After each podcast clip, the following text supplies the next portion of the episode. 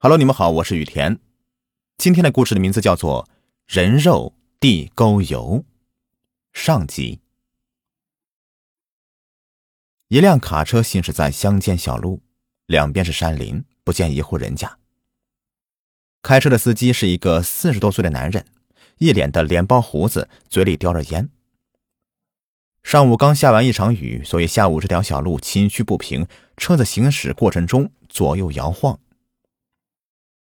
走了一个多小时的路程，终于在一栋厂房门前停下了。司机下了车，他喊了一声：“啊，货到了，都过来搬货。”厂房里面出来五六名搬运工人，两个人爬上车，打开毡布。这些人将车上的长方体的箱子一个个的搬上了推车上，然后一个人负责把推车推到屋里，一般人都进不了这间屋子，因为。这间屋子里充斥着一种刺鼻的臭味，而在这里工作的工人对这些已经是见怪不怪了。这间屋子有几十个大锅台，每个锅下面都生着火，锅里面是热滚滚的水。一个三十多岁的男人戴着深蓝色围裙，他戴着眼镜，一脸络腮胡子，皮肤黝黑黝黑的。他打开了一个长方形木箱，里面还用锡纸包裹着什么东西。他撕开那层锡纸，展现在他眼前的是一具全裸的尸体，一个二十多岁的男人的尸体。他把尸体抱起来放到平台上，然后转身去拿一把杀猪刀。这个尸体是光着身子的，平躺在平台上。等男人拿来了杀猪刀以后，狠狠一刀下去，就斩断他的手，然后又一刀，斩掉另外一只。再走到尸体下面，一刀两刀砍掉两只脚。男人把两只脚、两只手一起扔到了一个大的漏斗上，那上面全都是血淋淋的断手断脚，男女老少的都有，都往那里扔。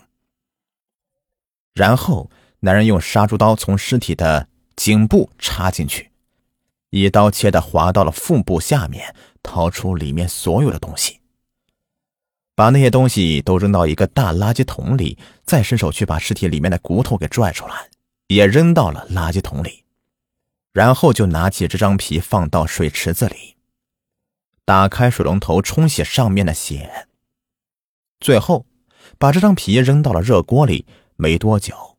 水面上就泛起了油花。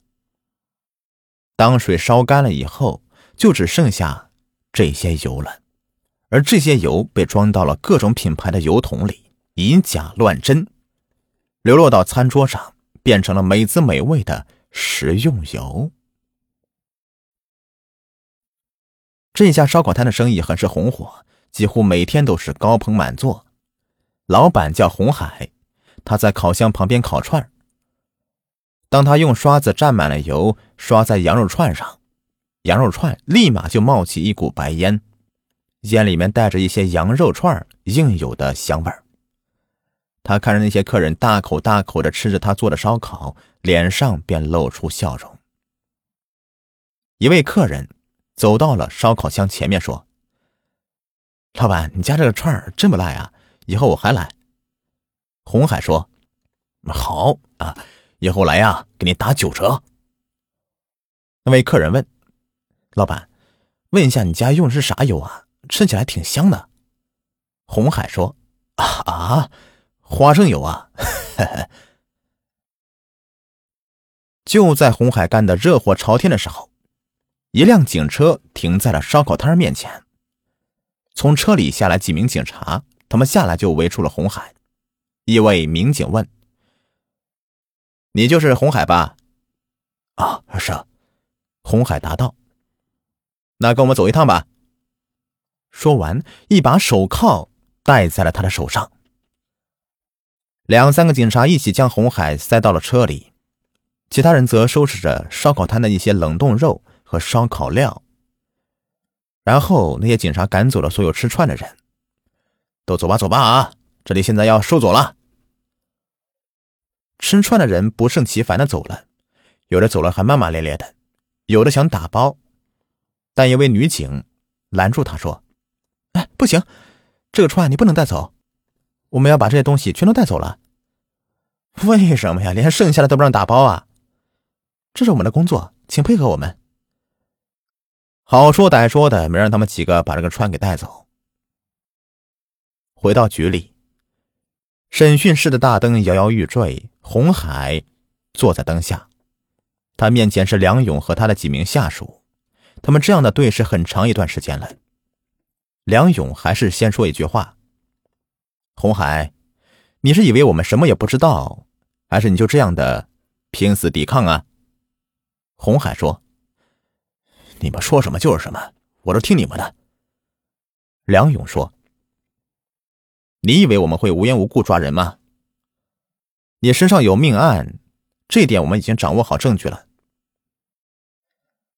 唉，都说法网恢恢，疏而不漏，我说什么又有什么用呢？你还有一个儿子吧，还有一个老父亲，我知道你心里挺惦记他们的。”但是你想让你儿子被同学说他爸爸是个杀人犯吗？红海还是不想说什么，他们就这样的一直待了很长时间，一直到第二天，红海终于决定要开口了。这天，红海还是坐在那个位置，梁勇给他一杯茶水放到他面前，红海说：“唉，本来我是想凭良心做生意的。”但是没想到，我自己都不知道我怎么会落到这个地步。说着，他抱着头愁闷起来。但梁勇和他两名下属仍旧是很耐心的听他讲。红海说：“我也不想这么做，但是现实就是逼着我去做。”红海讲述着他的故事。红海早些年和现在妻子结婚，便生下了一个儿子，一家人生活条件比较紧迫。但几年后，儿子上学了，需要不少钱，红海就决定找人借钱开一家烧烤店。这个店属于小店，他和妻子干活，还雇了一个厨师和三个服务员。起初生意不错，客流稳定。但是，一段时间以后，随着物价上涨，红海的经济收入便一落千丈。此时正是儿子上高中，需要很多钱，再加上老父亲还有一身病，整天卧床不起，所有的压力都压在他一个人身上。一天晚上，妻子结了一天的账，他说：“哎呀，真是的，油价又上涨了。”红海看了看材料价格成本。连他自己也吓了一跳，油价上涨这么快，他忙活一天挣的钱都快抵不上他的消费了。他发现，就他一家店收入最少，而这条街的其他饭店、串店都几乎没有成本，他们都能挣到钱，而自己却挣不到。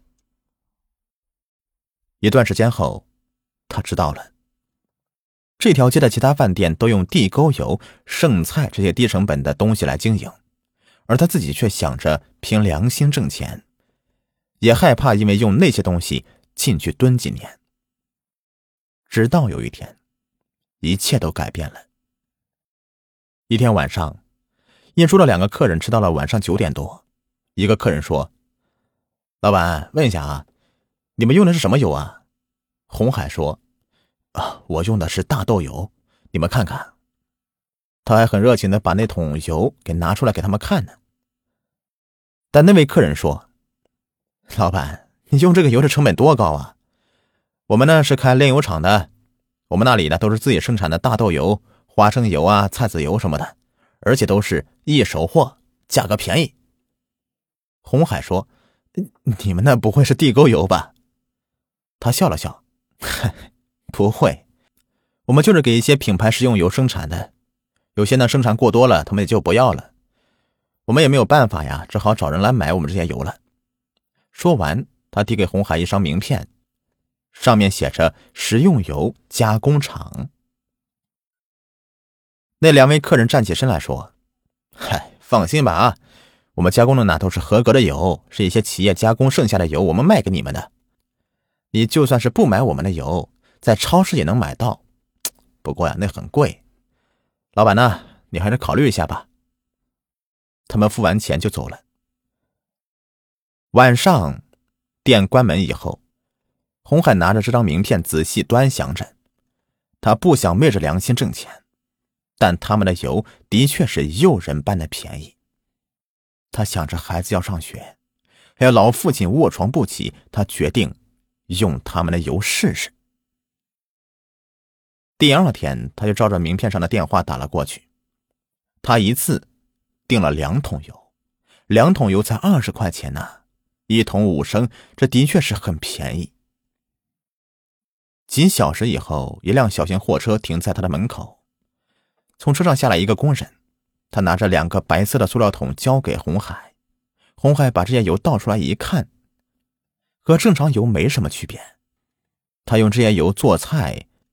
做出来的菜好像比以前更香了，就是烧烤用这个油也会觉得比以前更加有滋味。眼看着孩子上学的钱和父亲看病的钱都有着落了，他决定请他的朋友们一起来自己的饭店吃顿饭。那天，他们吃到了很晚，也喝了很多酒。高兴归高兴，但他心里还是有一个疑惑没有解开。这油到底是哪里来的？本集已播完，下集更加精彩。现在喜马拉雅有一个活动，推荐鸡汤啊！你们呢，先来听听我做的介绍。想买的去下单，没兴趣的您继续听故事。高端的食材往往只采用最朴素的烹饪方式。汤小罐牌老母鸡汤。严选长足五百天的老母鸡作为基础底料，只添加水和食盐，制作出行业内最高蛋白质、低油低盐的鲜美老母鸡汤。采用一百二十一摄氏度的高温灭菌与锁鲜工艺，实现不添加防腐剂，真汤有真肉。免去您在家两小时采购。三小时熬煮守候，三分钟加热即食，你家里的鲜汤馆。老母鸡汤四罐，淘宝的销售价是七十五点八元，现在呢从我这里购买只需要四十五点八元，下单呢即送价值二十五点八元的便携杯一个，外加两包价值九点九元的米粉包。购买方式：点击节目进度条上方的小红车即可到达购买页面。祝您用餐愉快。